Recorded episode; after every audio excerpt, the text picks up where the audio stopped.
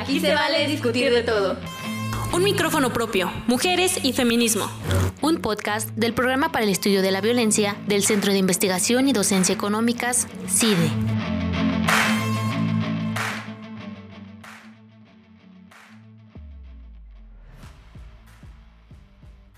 Hola, soy Catherine Andrews. Hola, y yo soy Celine González y están escuchando un episodio del podcast Un micrófono propio, Mujeres y Feminismos. Hoy platicamos con Yenue Zarete Valderrama, profesora de la carrera de comunicación en la Universidad Iberoamericana, Campus Ciudad de México, y antigua compañera nuestra del CIDE y docente en nuestra maestría en periodismo de políticas públicas. Bienvenida, Yenue. Hola, Katy Celine, es un gusto estar aquí con ustedes y pues me encantará platicar en este podcast, un micrófono propio. Bien, estamos muy contentos de tenerte aquí. Bienvenida, obviamente, al podcast. Eh, hoy queremos hablar justamente del documental que dirigiste con el título No callarán nuestras voces, que justamente trata sobre la violencia experimentada por mujeres periodistas. Eh, y aquí queríamos iniciar eh, el episodio preguntándote, ¿Cómo llegaste a este tema, Genue? ¿Por qué decidiste hacer este documental? Eh, pues mira, primeramente yo empecé, yo soy investigadora de estudios de periodismo, es lo que me, me, este, enfoco desde, bueno, que empecé mi doctorado cuando estudié en Inglaterra. Eh, yo enfoco el tema de estudios de periodismo y violencia, entonces estudio periodistas en entornos violentos. En el 2019, este es como el contexto, ¿no? En 2019 yo empecé una estancia postdoctoral en la UAM Xochimilco, en el Departamento de Comunicación, y ahí es donde inicié este, eh, pues este camino de investigar mujeres periodistas en entornos violentos, específicamente en México. El resultado de esa investigación postdoctoral, pues resultó en este, eh, en este documental pero no fue orgánico. A mí me encantaría decir, fue orgánico, fue mi idea, ¿no? Hacer un documental y yo soy sumamente, ¿no? Creativa. No fue así, ¿no? O sea, eh, fue pues por la pandemia, que recibo una invitación por parte de la Universidad Metropolitana de Oslo, la cual cada año hace eh, congreso, un congreso de seguridad de periodistas, en donde todos los investigadores investigadoras del mundo de seguridad de periodistas nos reunimos. Pero por pandemia no, no pudimos reunirnos ese año, en 2020, entonces deciden invitarnos a siete investigadores e investigadoras de todo el mundo a hacer, eh, pues, a enfocar o a pasar nuestra investigación a un, a un documental, a un producto audiovisual. Entonces, la prerrogativa era que nos uniéramos con un periodista, ¿no? Un documentalista, un editor. Entonces, yo em, invito a Miguel J. Crespo, que pues es un gran documentalista, eh, ha recibido varios premios, entre ellos el Walter Reuters y demás. Eh, su último documental es La Utopía de la Mariposa, Seremos Humo, tiene varios documentales, él es de Ciudad Nezahualcóyotl y fue mi alumno de periodismo en la escuela eh, Septien, ¿no? En Carlos Septien. Entonces, y esto fue, bueno, hace pues 10 años, ¿no? Que fue mi alumno y ahora es un gran documentalista, entonces lo invito a él y le encanta la idea porque él es muy comprometido y es un gran periodista. Y empezamos este laboratorio de ideas a traducir una investigación doctor, perdón, postdoctoral académica con todo el lenguaje abstracto, ¿no? A un lenguaje audiovisual. Entonces fue, la verdad, fue un proceso para mí muy interesante porque debo decir que desde que recibí esta invitación a hacer un documental, la ignoré como tres meses porque yo no sabía cómo hacer un documental. Entonces eh, yo pensé al principio que se habían equivocado y después dije, ¿cómo voy a hacer yo un documental? Yo, tengo, yo sé escribir, ¿no? O dar clases, no sé, ¿no? O sea, en mi pensamiento cuadrado de esa época académica, pues yo no sabía, bueno, de lleno en esa época, pues no sabía cómo hacer un producto de esa, pues de esa magnitud. Y entonces, eh, pues Después, pues acepto, cuando acepto, empezamos este laboratorio de ideas y fue sumamente interesante porque entonces Miguel es capaz de traducir, ¿no? O dar propuestas visuales, audiovisuales de cómo tratar el tema, ¿no? Entonces yo empiezo una curva de aprendizaje a absorber todo lo que él me decía y cómo, desde cómo hacer un guion, por supuesto ya estudié comunicación, pero en la prehistoria, ¿no? Yo ya no me acordaba ni siquiera de cómo hacer una escaleta, un guion, lo básico, porque ya estaba en otro, en otro canal, y él me, regresa como a estas nociones, ¿no? De, de, cine, de documental y empiezo pues a recordar y estoy en la curva de aprendizaje y empezamos a, a este, pues a tener estas, estas grandes pláticas y, estrate planeación estratégica para hacer el documental. Lo hicimos en tres meses, en plena pandemia, ¿no? O sea, 2020 fue otoño 2020 y, y bueno, el resultado fue eh, que nos pidieron un documental de seis minutos y terminamos haciéndole de 18 minutos 30 segundos y cortamos, ¿no? Entonces, eh, y ahí vimos la necesidad de seguir contando este tipo de historias porque para nosotros en ese momento resonaba, ¿no? Y para mí era muy interesante ver todo lo que yo ya había investigado en campo y lo que había yo analizado en un producto audiovisual, ¿no? Este, para mí era sumamente nuevo e interesante para, para mostrar y crear diálogo. Entonces me empecé a dar cuenta del potencial que puede tener un producto audiovisual para transmitir ideas, en este caso científicas o de investigaciones, en el lenguaje de las artes que pueda llegar a otro tipo de audiencias eh, y, sobre todo posicionar el tema, ¿no? Hablar sobre los peligros que, que enfrentan las, las mujeres periodistas en este caso. Entonces, ese fue eh, más o menos el proceso fue una invitación, fue problemático porque por supuesto fue en pandemia, entonces no podíamos ir a, los, a las ciudades, a las casas de las periodistas o de las entrevistadas porque pues no podíamos entrar, ¿no? Ni siquiera al parque. Entonces tuvimos que recurrir a hacerlo por Zoom pues con todo lo que significa, ¿no? Lo que platicamos antes de empezar el, el podcast, pues los problemas de conexión, ¿no? El, que se va el internet, el audio y demás. Pero al final eh, lo que yo pienso es que el fondo vale más que la forma, ¿no? A veces puedes tener la, la, el plano perfecto, ¿no? La, el audio perfecto y, y pues puedes no llegar a transmitir el mensaje y las voces y lo que está ahí, las, los testimonios de las periodistas, yo creo que trasciende a que de repente se vaya el audio, ¿no? O se pixelee la imagen. Eh, entonces, eh, pues eso es como, como un contexto de cómo fue este viaje. Para mí fue una experiencia pues totalmente nueva que me encantó. Y, sí, al principio eh, debo confesarlo, como ya les dije, ¿no? Me costó mucho trabajo eh, pensar cómo podría yo hacer algo distinto a lo que había, había hecho antes y, y, finalmente pues salió un producto interesante y me mostró una ventana más de cómo cómo ser investigadora, ¿no? Cómo ser académica y cómo transmitir conocimiento que, que yo ni siquiera la tenía contemplada en, en mi panorama, ¿no? Laboral, personal. Interesante, Jenue. Oye, ya adentrándonos más al tema eh, de periodismo de mujeres en México, pues sí sabemos que México es el país más peligroso del mundo para ejercer el periodismo en 2022 de acuerdo con datos de Reporters Without Borders. Em, y en este sentido queríamos preguntarte, ¿cómo podemos entender las experiencias de estas mujeres periodistas en este contexto tan adverso? Mm, como bien dice Celine, sí, es muy complejo, o sea, hay varias capas. Primeramente, eh, México tiene esta cifra ominosa de ser eh, pues el país que tiene más asesinatos a periodistas, un país que no está en conflicto ni en guerra. Eh, y eso es problemático porque, pues, vaya, ser primer lugar en el mundo, tenemos el reflector internacional, no solo de la academia que está especializada en estos temas, sino de ONGs internacionales, como bien dice Reporter Without Borders, Artículo 19, Freedom House, eh, inclusive, pues, por supuesto, la UNESCO, ¿no? Entonces, eh, pues eso ya en sí es problemático para las y los periodistas que ejercen un oficio en nuestro país, sobre todo los que cubren la fuente de eh, noticiadura, ¿no? O sea, que es migración, eh, justicia, derechos humanos, movimientos sociales, feminicidio, mujeres, ¿no?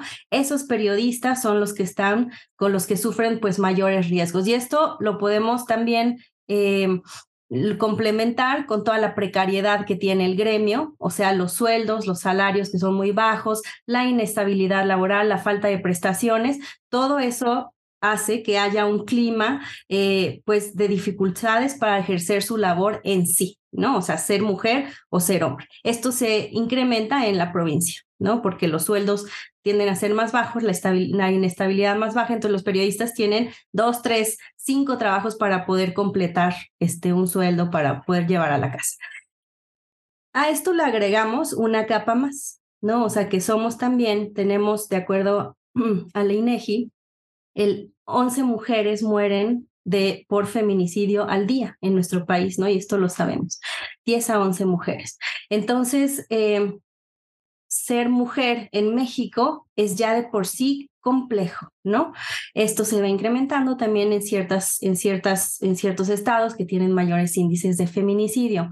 Ahora, si cruzamos el ser mujer ser periodista en México, pues encontramos otra capa más, porque ya no solamente tienen que, eh, las mujeres periodistas tienen que ver o tienen que defenderse o tienen que estar eh, con cuidado cuando están reporteando o con ciertas fuentes por ser periodistas, porque ya están en la mira, sino también por ser mujeres, ¿no? O sea, por ser mujeres, lo que yo encuentro en mi investigación es que hay todos estos tipos de violencias laborales, muchas veces invisibilizadas por el mismo gremio, ¿no? Porque es un gremio eh, en su mayoría pues con una cultura machista, en la cual pues no solo, no solo es machista hacia las mujeres, hacia los hombres, en donde no se permite el tener estrés postraumático, el tener, eh, el sentirse mal después de un cubrimiento eh, pues catastrófico, ¿no? Les dan alcohol, no les dan días de, de este,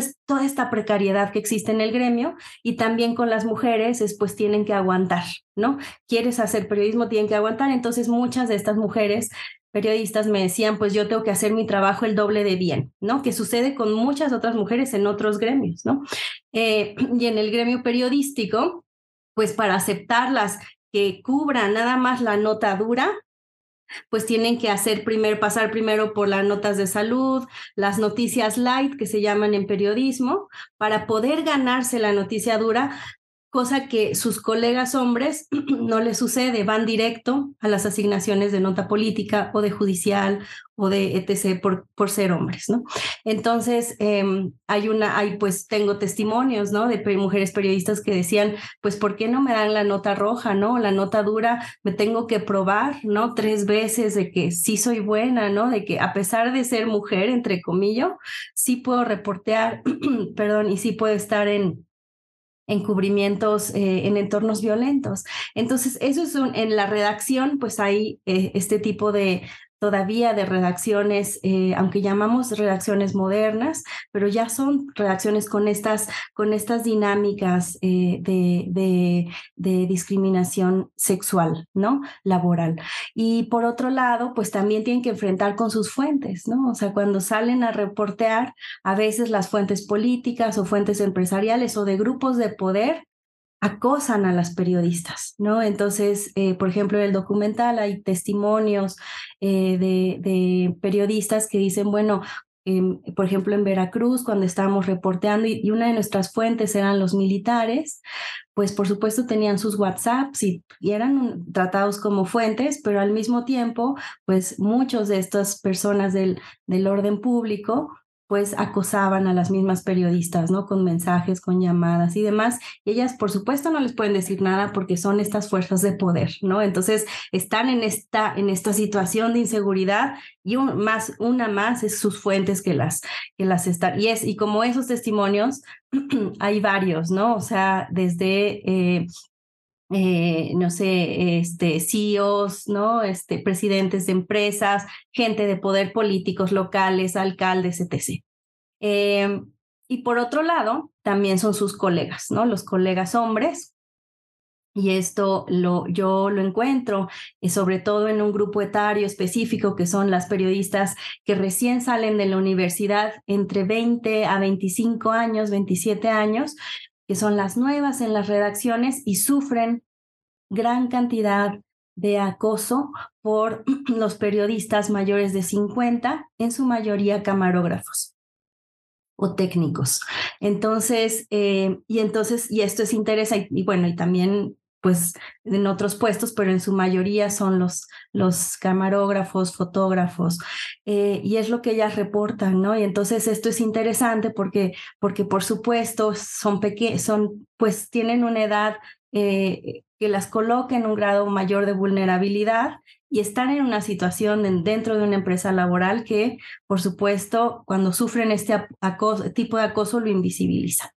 Eh, otra arista más es la infantilización dentro del trabajo. Entonces, a las periodistas profesionales no solo las, eh, las, las tratan como, como hay este espejismo de, la igualdad, ¿no? Como existe en muchos lados. Entonces, eh, a pesar de que se cree que hay equidad en la redacción, pues se les infantiliza, ¿no? Entonces se les llega a preguntar por qué están ahí, ¿no? O se les pone estos eh, nombres, en lugar de decirle licenciada o periodista, le dicen las niñitas, la madrecita, ¿no? Eh, con estos diminutivos de para infantilizarlas. Esa es otra arista, ¿no? Que, que encontramos de, de, de, este tipo de violencias laborales y el otro también, pues, es el acoso sexual. Entonces, eh, acoso sexual laboral. Entonces, eh, sea dentro o fuera de la redacción. Entonces, eso las coloca en, en mucho mayor vulnerabilidad. Ahora, para llegar a estos testimonios fue muy complejo porque muchas de ellas tienen tan eh, invisibilizado ese tipo de violencias que no las reconocían a primera vista, ¿no? En mis primeras preguntas. Y entonces ya después empezaban a reflexionar y, les, y empezaban a recordar, ¿no? Como si estuvieran en esta pequeña cajita de Pandora que, que, que colocan estas mujeres y la, y la esconden para no, para seguir adelante, ¿no? Entonces, después ya empezaban a recordar y me empezaban a, narrar, ¿no? Todos estos tipos de, de, de, violencias que habían sufrido, ¿no? A una de ellas, por ejemplo, a Dorelena Cortés, que es editora de la Agencia Fronteriza de Noticias en Tijuana, y es una de las grandes periodistas, de las pioneras, mujeres periodistas pioneras en Tijuana.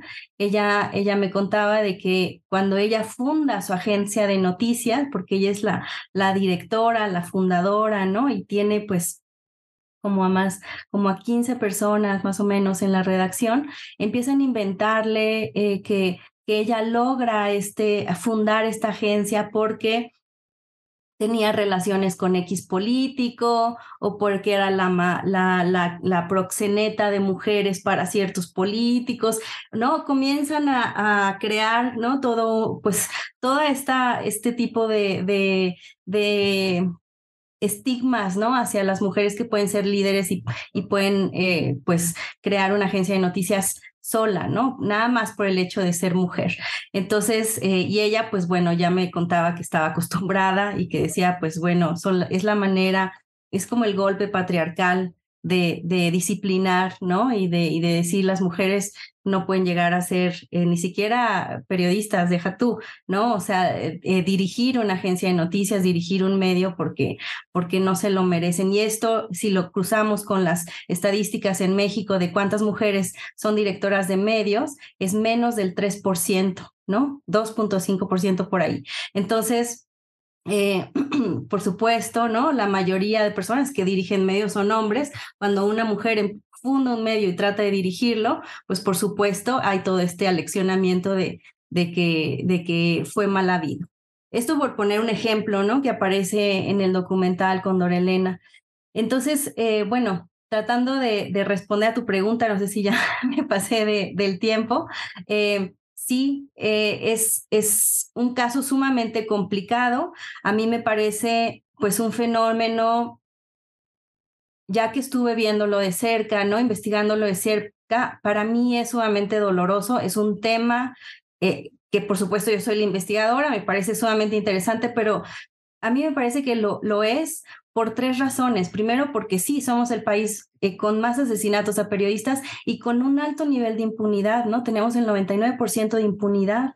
Entonces, se resuelven asesinatos a periodistas que tienen eh, gran celebridad, gran, gran apoyo, ¿no? En, en, en, la sociedad mexicana o que son influencers o que tienen muchos seguidores, pero y todos los demás, ¿no? O sea, hace poquito el, el hijo de, de, de Goyo, el periodista asesinado en Veracruz, trató de entrar a la mañanera y trató de hablar con, con el presidente, ¿no? Y, y qué pasa con todos estos otros asesinatos, con sus familias, qué pasa con, toda esta impunidad, ¿no? Entonces significaría que matar a un periodista en México pues no implica nada, ¿no? Porque sabemos que va a haber impunidad y que no se va a encontrar a los culpables ni intelectuales ni materiales, ¿no? Probablemente materiales.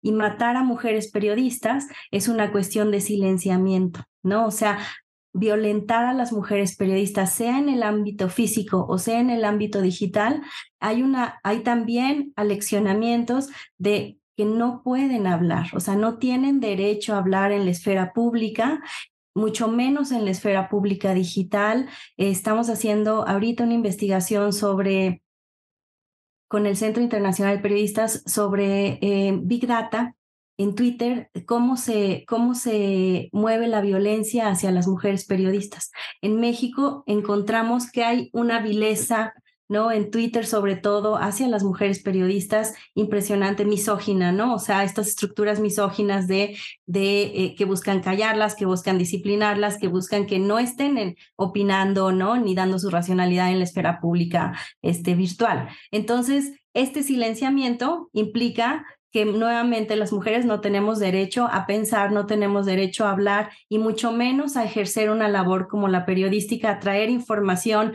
a debatirla, porque entonces nuevamente lo que importa son eh, que son mujeres, ¿no? Y reducirlas al estereotipo eh, tradicional de que valen por sus cuerpos, ¿no? Entonces, muchas de estas eh, vilezas, ¿no? De esta violencia que encontramos en Twitter va hacia, eh, hacia sus cuerpos, ¿no? O sea, hacia sexualizarlas, hacia objetificarlas, hacia cuestionar su moral sexual. Eso también encontré, por ejemplo, en Tijuana, en Baja California, que, que, crean estos deep reels, estos videos eh, que parecen reales pero no son reales, sobre, sobre ciertas periodistas pornográficos, eróticos, para decir, miren, son ellas, ¿no? Y entonces así cuestionan su moral sexual, ¿no? Y entonces es su manera de desacreditarlas porque, porque son lugares en donde son, pues, 97% católicos, por tanto, cuestionar la moral sexual de una mujer implicaría, pues,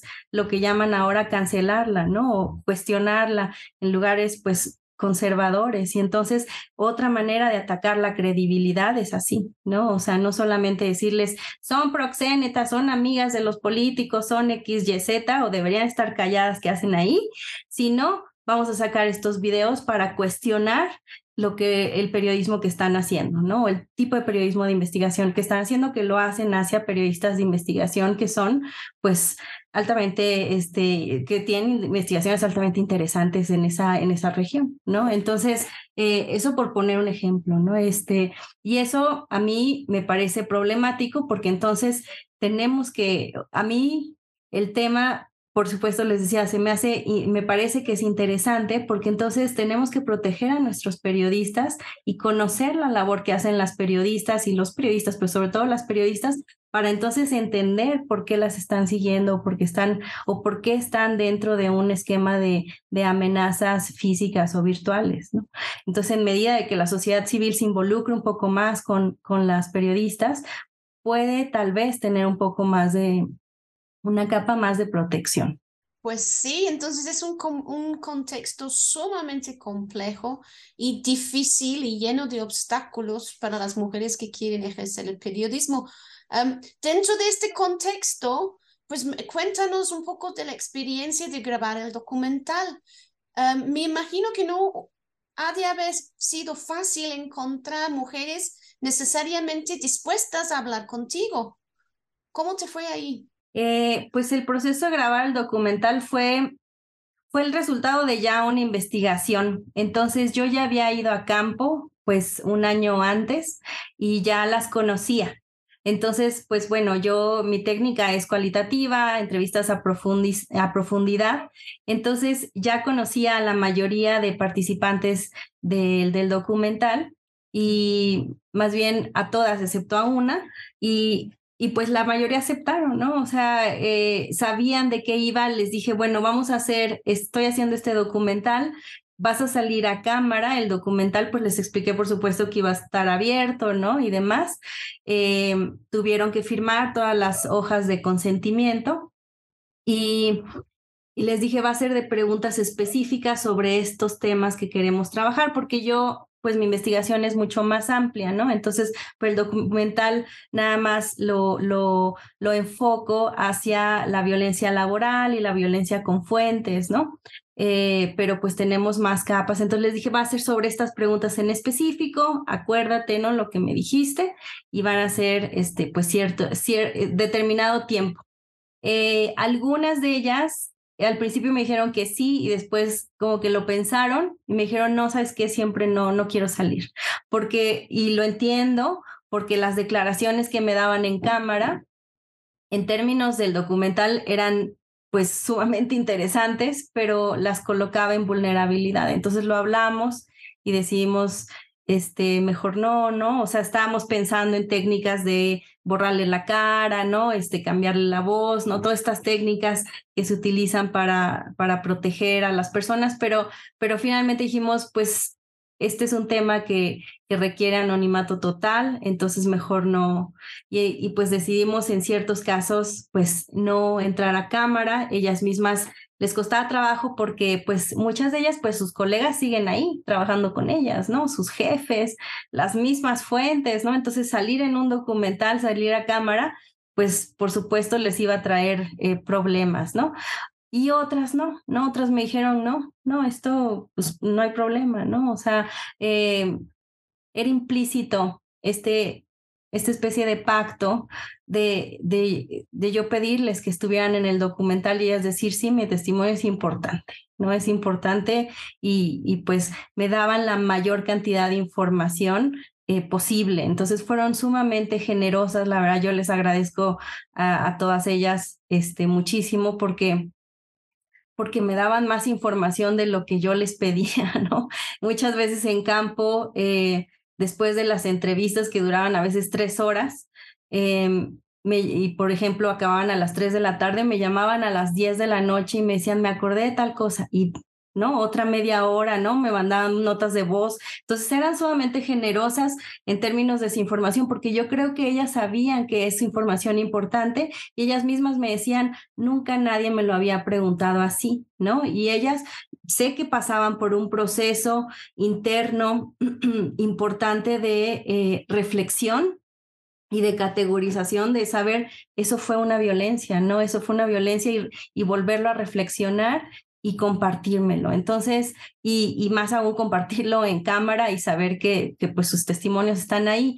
Cuando eh, estuvimos en un festival, el de Mic Género, en la, en la Cineteca, la primera vez que proyectamos el corto en la Cineteca, eh, una de ellas vino, ¿no? Y vino con toda su familia de Estado de México y, y, fue sumamente interesante porque ahí estaban sus papás, ¿no? Su papá, su mamá, sus amigas, este, pues estábamos nosotros y sus padres estaban orgullosos, ¿no? Estaban orgullosos de ver a su hija contando estas historias eh, y saber su hija, la periodista que es, ¿no? Que es una periodista que cubre feminicidio y a mí se me hace espectacular, ¿no?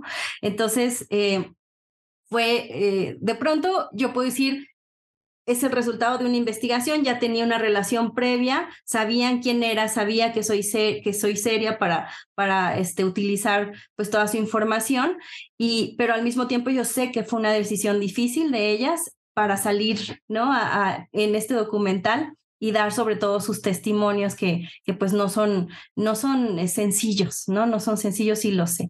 Eh, pero después de eso yo creo que el proceso que se dio con el documental fue más interesante porque ellas mismas primero dijeron, bueno, no somos porque son valientes ya, porque son, hacen lo que hacen, ¿no? Estas mujeres. Entonces dijeron, bueno, vamos al documental y después lo que vino con el documental que empezó a verse y empezaron a tener resonancia. Entonces gente se, se, encontraba con las, los testimonios de ella y se, se identificaba. Y les hablaban y platicaban con ellas. Y esto para ellas yo creo que fue más interesante porque entonces dieron voz a muchas otras mujeres periodistas que no están o no pueden estar o decidieron no estar, pero que sus historias están representadas en estas cuatro mujeres, ¿no? Este, que aparecen en el, en el documental. Y eso yo creo que es interesante porque después de muchas, de algunas proyecciones, este, mujeres periodistas se me acercan a mí, ¿no? Y me dicen, a mí me pasó lo mismo, ¿no? Y me empiezan a relatar otras historias, ¿no? Y yo sé que con ellas también. Y yo digo, qué importante, porque entonces se están espejeando, ¿no? Allá están, están resonando. Y esa vez que tuvimos la presentación en, eh, en el CIDE, eh, bueno, la presentación virtual, ¿no? Del corto, eh, fue la prueba de fuego para mí, porque era la primera vez que ellas lo veían, todo el documental y resonaron también, ¿no? O sea, como que se les, les, pareció interesante estar ahí y tener un mensaje en común, ¿no? Para todas ellas. Entonces, eso para mí ha sido importante, ¿no? Conjuntar estas voces de estas mujeres, demostrar pues su valentía de estar en cámara y al mismo tiempo pues que ellas estén eh, ellas estén llevando un mensaje y resonando no solo con las mujeres periodistas sino mujeres que viven este acoso en sus, en sus trabajos también, ¿no? O, que han sufrido estos tipos de infantilización, ¿no? De estigmatización y demás tipos de, de violencias que sufren las mujeres en distintos entornos laborales. Ay, Enue, qué padre lo que, lo que hiciste y qué interesante justo estas entrevistas con estas cuatro mujeres. Y hablando de estas mujeres, em, de estas protagonistas en, en tu documental, ¿quiénes son? ¿En qué parte de la República trabajan? ¿Qué hacen? Platícanos un poco de ellas.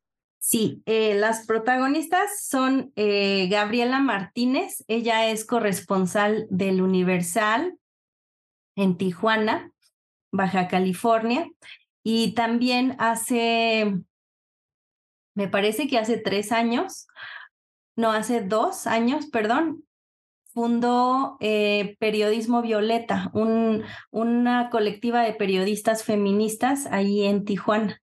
Em, pues lo cual a mí se me hace muy interesante también, ¿no? Porque están en el pulso de, de, este, de las noticias sobre mujeres y trata allá en, en Tijuana y, bueno, y en Baja California.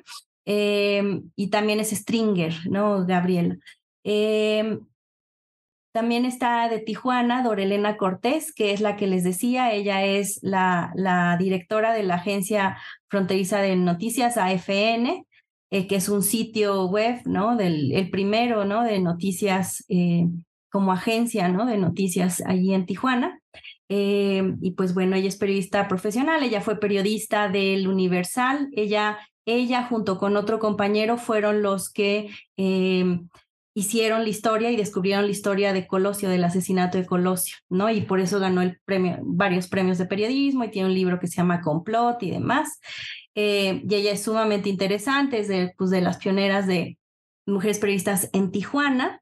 Eh, también está Violeta Santiago Hernández, que es una periodista de eh, Veracruz, pero ahora vive en Ciudad de México y trabajó, bueno, ella ha ganado, ha su último libro es Guerra Cruz, lugar donde hacen nido las hordas del mal si bien recuerdo el nombre, eh, y habla sobre todos los tipos de violencia que hay en Veracruz, bueno, que hubo en Veracruz en un periodo en particular, y, y ha ganado varios premios, premios de crónica de periodismo. Eh, estudia ahorita, está, sí, está en el doctorado de comunicación en la Universidad Iberoamericana y estaba hasta diciembre del año pasado en en Corriente Alterna, que es un medio de la UNAM, y, era corresponsal también de Aristegui. Em, y también está Laura Jiménez, que ella es periodista del Universal de, la Fuente Nación. Ella está especializada en feminicidios o en mujeres, migración. Em, ella es egresada de la escuela Carlos Septién y pues bueno, es una periodista, pues ya tendrá como unos 10 años más o menos ejerciendo y es ella, sus reportes son también sumamente interesantes. Entonces son ella, ah, no, perdón, y me falta una, es este Patricia Mayorga, Ella es periodista de Chihuahua. Mm, bueno, fue corresponsal de, de proceso y ahora está en, fundó un medio de noticias indígenas, no recuerdo ahorita el nombre, pero es, eh, em, pero bueno, es un medio muy interesante. Entonces, ella estuvo exiliada eh, dos años eh, fuera de México. Cuando ella regresa a México es cuando, es cuando le entrevistamos, entonces en ese momento no podíamos decir en dónde estaba, ¿no? O sea, ni, ni dar ningún dato de, de dónde estaba porque estaba en plena eh, reubicación, igualmente con, eh, con otra de las periodistas que pues había salido de, de, Veracruz y no podíamos decir en dónde estaba particularmente, ¿no? Entonces mucha gente me preguntaba, ¿en dónde están? Yo decía, pues están, no, no podemos decir, o no, o están en un lugar que, que pues que es seguro para ellas, ¿no? Entonces, había muchas particularidades también cuando hicimos el documental porque porque aún así nos abrieron las puertas de su pues de su casa, ¿no? A través de a través de Zoom. Entonces, por eso les digo que les agradezco muchísimo. Entonces, son ellas, eh, es lo que a mí me pareció representativo, ¿no? También de los lugares en donde yo hice eh, parte de mi campo y me pareció representativas estas voces, ¿no? Que yo lo que buscaba es que no fueran solamente de Ciudad de México, sino representar también, pues, todo el todo México, ¿no? O sea, porque como se vive la violencia en Veracruz es distinto a cómo se vive en Baja California, a Guerrero, a Chiapas, ¿no? Y esas historias eh, me parecía importante contarlas más allá de lo que vivimos también en Ciudad de México, que también es es, es eh, pues es álgida, aún así son distintos niveles, ¿no? Y distinta cercanía también con los grupos criminales. Em, entonces, bueno, fueron, fueron ellas, eh, una de ellas fue, es mi exalumna también, ¿no? La que trabaja en el Universal. Y, y ella fue, eh, pues muy interesante porque no la había incluido en mi primer periodo de, de, campo, de investigación de campo, sino la incluí para el documental y fue una experiencia muy grata porque fue reencontrarla, ¿no? O sea, yo pedí este, quién cubría la fuente de feminicidio en el Universal, que me han hablado mucho de ella y resultó ser mi exalumna, ¿no? Entonces fue muy grato encontrarla y que fuera tan, tan interesante, pues lo que me tenía que, que compartir, ¿no? Eh, como testimonio en cámara. Entonces, y pues bueno, todas ellas son grandes periodistas. Yo a Patricia Mayorga la admiro mucho, ¿no? Desde hace tiempo. Ella fue la, la colega cercana de Miroslava Bridge en Chihuahua, entonces vivió todo este tipo de, violencia, ¿no? Que, que tuvo, eh, pues, antes y después, ¿no? Este, su colega y todo lo que, lo que sucedió después de, del asesinato de Miroslava Bridge, también con impunidad. Eh, igualmente, pues a Gabriela y a, y a Dora Elena, pues son grandes, grandes periodistas que, que las admiro mucho, ¿no? Y fue, fue muy grato también este, encontrarlas, encontrarlas y conocerlas, ¿no? Pues claro, este, tan ricas historias. Pues muchísimas gracias por acompañarnos hoy en el podcast y compartir eh, tus experiencias y las de las personas, las mujeres que entrevistaste. Pero antes que terminemos, compártanos un poco sobre qué ha significado hacer este documento para ti y, si ha cumplido con lo que tú esperabas en un principio o cómo ha sido. Pues ha sido una experiencia para mí magnífica. Eh, me ha abierto una ventana eh, pues a un mundo completamente distinto que es el cine, el cine documental. Y, y, pues tan es así que me he estado formando en los últimos años para pues para poder llegar a ser pues una documentalista, ¿no? Eh, saber todas las partes del proceso, saber cómo volver, eh, ¿no? Cómo hacer un documental desde cero. Estoy planeando otros dos documentales ya, entonces ya sé que es un camino que, que, quiero seguir eh, y que gracias pues a esta invitación pues se hizo posible.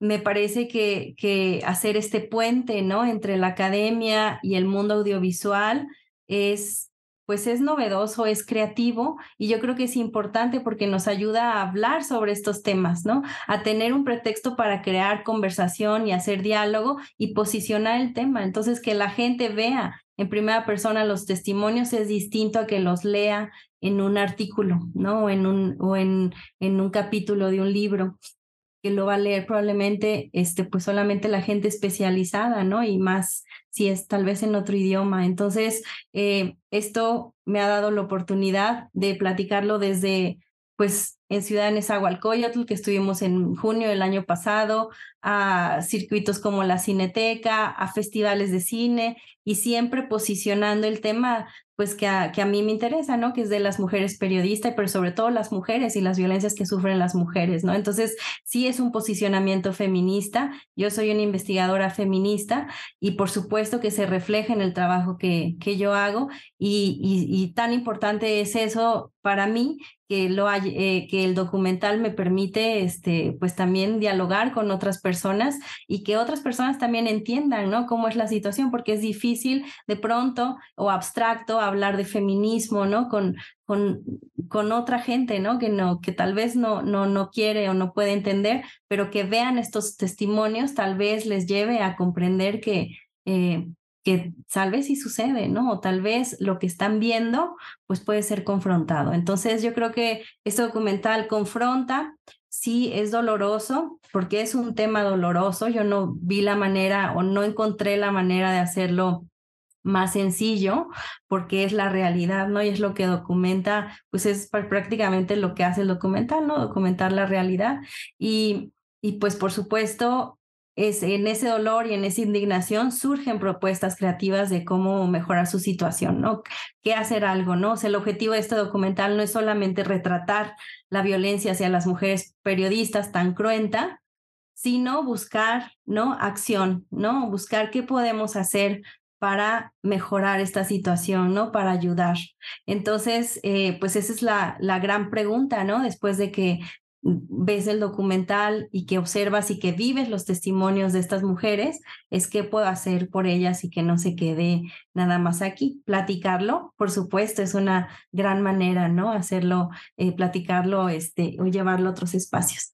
Entonces yo les agradezco a ustedes muchísimo la invitación y poder pues platicar todas, todo, todo este documental y todo el proceso y sobre todo posicionar el tema de eh, la importancia de las mujeres periodistas dentro de México y la importancia de protegerlas este, como personas que tienen derecho a vivir una vida libre de violencia y a tener un ejercicio de su labor que sea libre de violencia.